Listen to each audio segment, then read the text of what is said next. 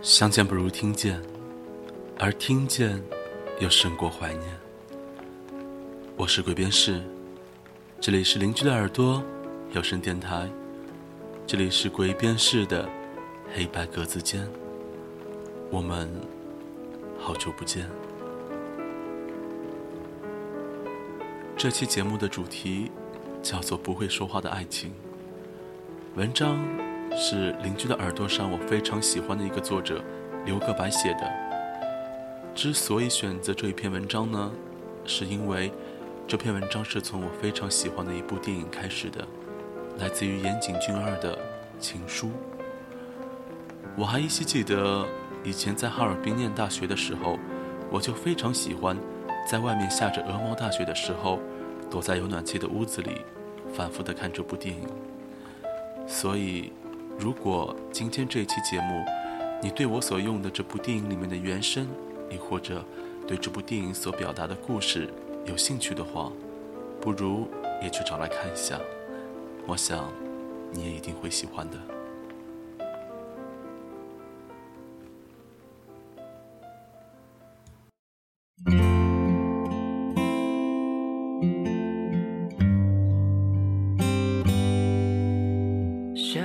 街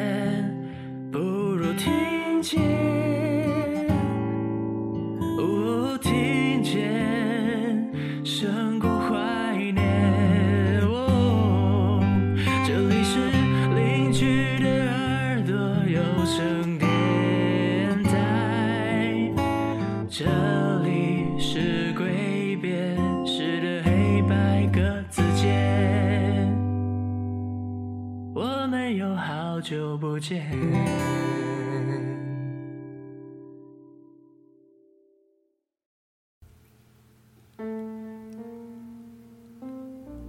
又开始下载日本经典的电影《情书》了。在我书店的电脑上，这是网上我所能够找到的最清晰的版本，总容量竟然达到了十几个 G，已经下载了好几个日夜了。我并不着急，也没有去升级宽带的打算。我甚至有种等待花开的心情，等待太阳落下天际的心情。这并不需要着急，因为我已经将它的美丽收记于心。我知道，它不会让我失望，所以就让它缓缓的下载吧。再说，我现在也有的是时间。今年我二十七岁了，似乎并不太年轻了。可能大部分我这个年纪的人。都已经或者正在张罗着成家立业的事情，正如我许多的朋友一样吧。忙碌而努力的生活着，或者在职场打拼着，或者在勤快的相着亲，或者已经亲切的在逗弄着孩子高兴的笑了，而我却选择停滞下来。这并非我自己能够说得清楚的。也许，我只是厌倦了一直以来马不停蹄的喧嚣。我并非迷恋什么所谓的理想国、柏拉图之类的，只是我想要停下来。我心里的声音是这样与我说的。总之，今年开春，我从上海辞职回家，没有理由的。放弃了我也许会前途无量的工作，告别了我苦苦维系多年的社交朋友圈，义无反顾的，我回到了这个生我、养我的小城镇。不为别的，就只是开了这么一家书店。所有人不解、关心、劝告、猜测、询问、讥讽。嘲弄，一时间全部涌向我。他们想，我是不是得了某种不治之症，或者感情上遭受了重创？他们想，我是不是一时间死了爹妈？他们想我是不是中年危机提前问候了我？他们想我是不是在事业上和一些人有着巨大的利益纷争？他们想我到底在干什么？我到底要干什么？他们说了那么多，我只是才猛然发现，哦，原来我认识那么多的人，而那么多的人都只是为我何求。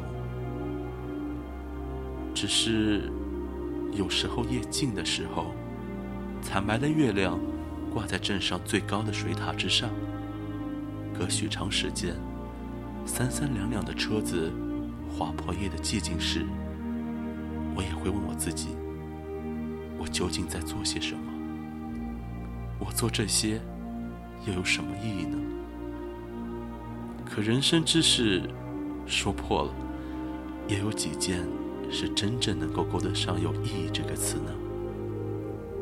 后来，我想，我为生活提供了另外一种存在的方式，不也很好吗？我没有心思去满世界跑，我也没有心思一味的往高处爬。所谓的生命的高度和广度，我一概没有兴致。说实话，我在这个落后的城镇里，开着这样一家。处处都彰显着违和感的书店，过着看起来根本毫无内容的生活，我却觉得从来没有过的富足和安慰。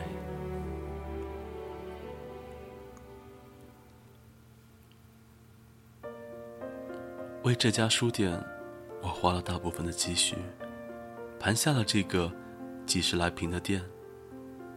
装修请的是省里最棒的设计师。简约、平和，主色调是安静的白色，是我所欢喜的风格。我摆上书架出售的，都是我所喜欢的书籍：文学、哲学、历史、心理、设计、建筑、绘画、音乐、电影等等相关的书籍。我也会出售一些。初高中生的学习复习资料和一些乱七八糟、有意思的书籍。只是，我不卖成功人士必做的五十件事，不卖如何快速的成为一个社交达人。我始终觉得，这些带有明显、强烈引导性质的书籍，更会更快的毁掉一个人。我的书店开在一家离高中学校不远处的地方。贩卖书籍是一件贩卖思想的事情。我希望好好的做，何况我大部分的顾客是高中生。书店的生意是意料之中的差，但我却并不在意。我好好的做我认为好的事情。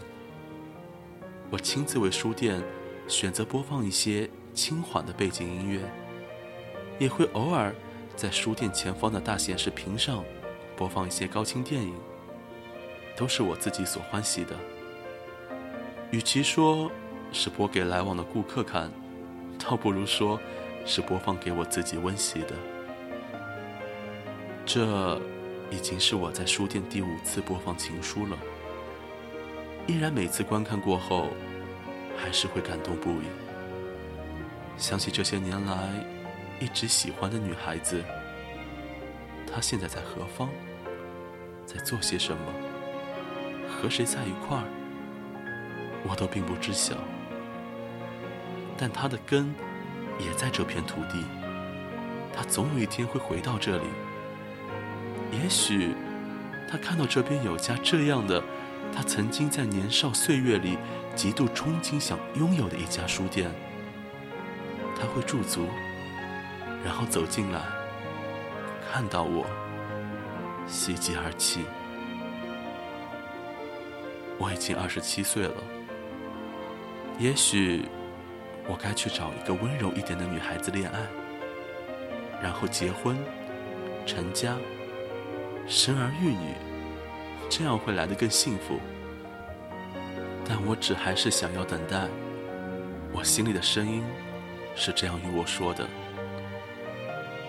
我始终不知道，爱情是什么。尽管我看过几百部爱情电影，听过许许多多爱情故事，人们总是喜欢为爱情勾勒出自己期望的样子，总是喜欢用几句美丽的话写下爱情的注脚，用看似精炼的句子总结爱情的真谛。我也曾这样，只是现在我不这样了。我想，爱情本该是最简单的。人们呢，总是自作聪明的，用各种枝繁叶茂的东西去装点爱情，爱情也就变得如此的复杂。我喜欢他，由来如此，自然而然，简简单单。我喜欢他开口说话。和沉默时判若两人的反差。喜欢他想要剪，却始终没有剪的那头长发时的纠结。喜欢他憧憬，想要一家装修简约、贩卖思想的书店时的天真。喜欢他直来直去、各种无理要求和说骂时的傲慢。这么些年，我就只是喜欢他，一直没有说话。我看着他，总是一句话也没有办法说出来。现在，我也不管他会不会来爱我。我在我最舒服的生活状态里等他，这也是我最舒服的状态。我想，我是得了一种病，叫做不会说话的爱情。也许有一天。我病愈了，突然幡然醒悟，不再愿意这样下去。我会卖掉我的书店，再度离开这里，又将奋力的去触碰这个世界上更多的未知的东西，去结识这个世界上更多的未知的人。也许有一天，他终于看透了所有的风景，向往起细水长流。会回来拾起这一份不会说话的爱情，他会把手放在我的手心里，我们终于相看两不厌，在永恒的时间里，坐在我们的书店里，在夕阳余晖的窗户边，一起再看一遍情书，就像光良童话里的 MV 一样，看到高潮处。他哭得不能自己，说：“这个世界上怎么会有这么狗血的故事？”我怔怔地看着他，等他跟我说一句：“全世界不理我的时候，只有你不能不理我。”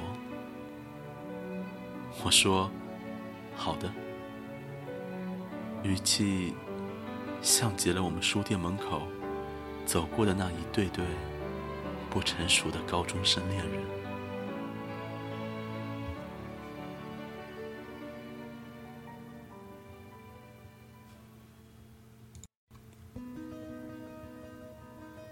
节目到这里就要结束了。我不知道大家在刘个白的这个不能说话的爱情里面，有没有或多或少找到自己过去的影子。你们是不是也会等一个人来拾起一份不会说话的爱情呢？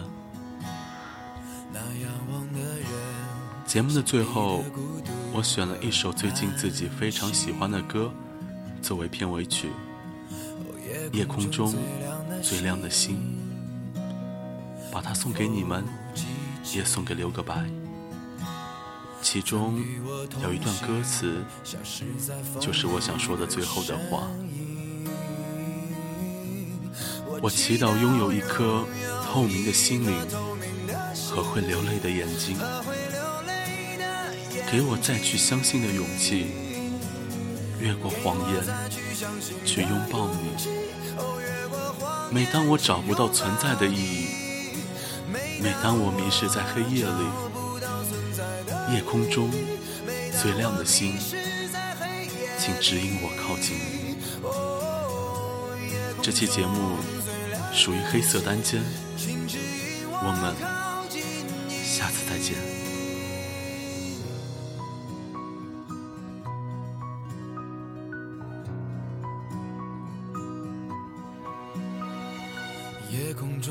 亮的星，是否知道曾与我同行的身影，如今在哪里？哦，夜空中最亮的星，是否在意？是等太阳升起？还是意外先来临。我宁愿所有痛苦都留在心里，也不愿忘记你的眼睛。给我再去相信的勇气，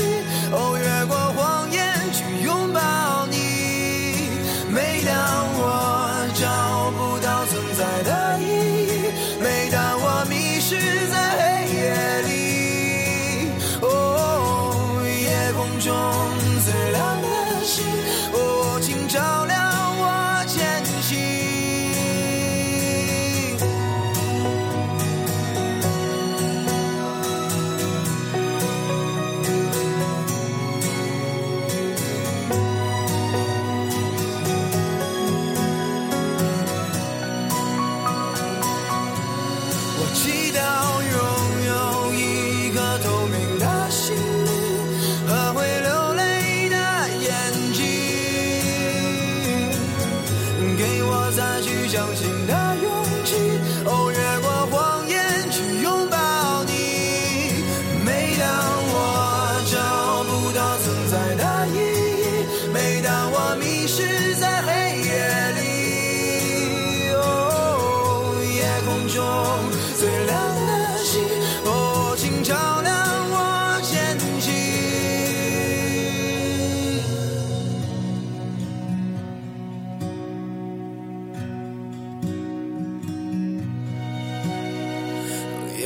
中最亮的星，